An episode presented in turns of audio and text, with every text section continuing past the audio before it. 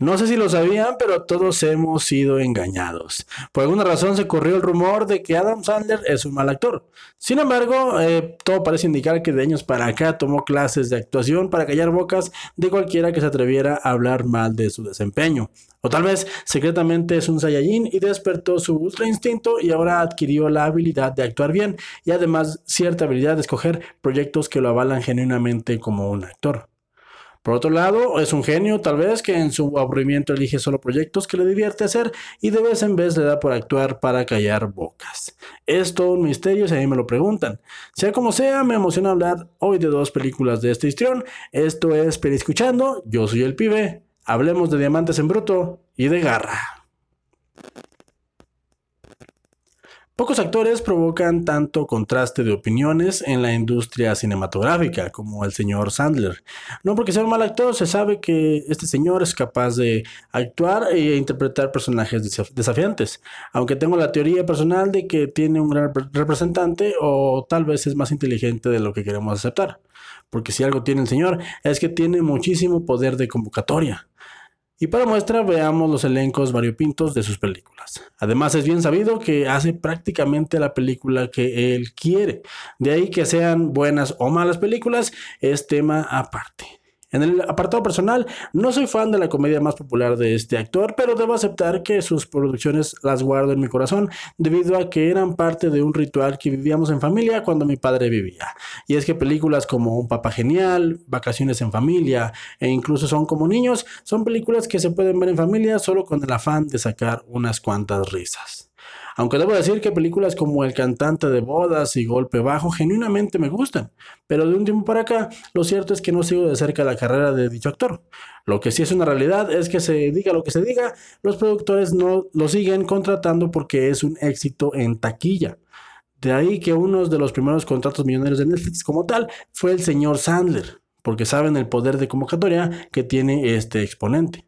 Pero hay que decirlo, las primeras películas de Netflix no son más que anecdóticas. Sin embargo, ha tenido una racha bastante interesante de un tiempo para acá. Y lo dicho no porque sea mal actor, sino porque considero que él elige las películas que a él le hacen gracia o que de menos le interesan. Y bueno, hablar de Adam es un fenómeno que da para muchas horas de conversación, pero hoy en particular estamos aquí para hablar de dos películas que realmente me han emocionado.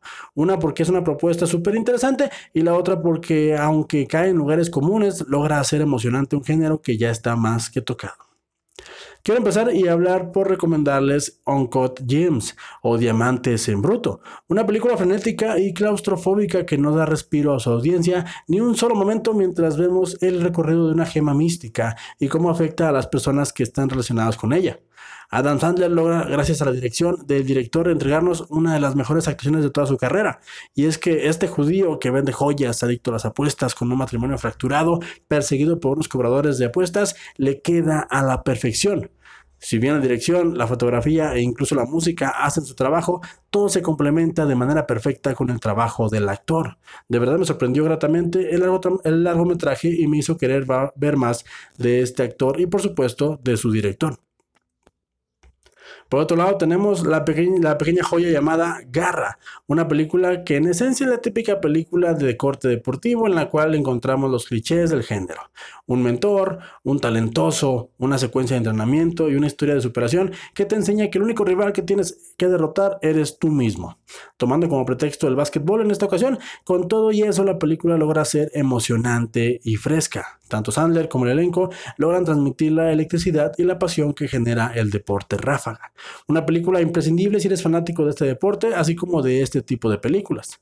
Así pues, Adam Sandler nos deleita con dos actuaciones, una frenética y otra apasionante y motivante. Dichas películas las vi de una sentada y debo decir que me quedé con ganas de ver más de este actor. Espero que nos siga sorprendiendo con nuevos proyectos y que con el tiempo la crítica y su trabajo se reconcilien, aunque sea esa solo mi opinión. Por mi parte es todo. Si tienen Netflix, anímense a ver estas dos películas y créanme que no se arrepentirán. Si se atreven después de verlas, dejen en los comentarios si Adam Sandler es un troll de la industria o un genio incomprendido. Esto es Peli Escuchando, yo soy el pibe y recuerden que no importa lo que yo les diga, lo que importa es que ustedes, gente, se formen su propio, su propio punto de vista. Hasta la próxima. Bye.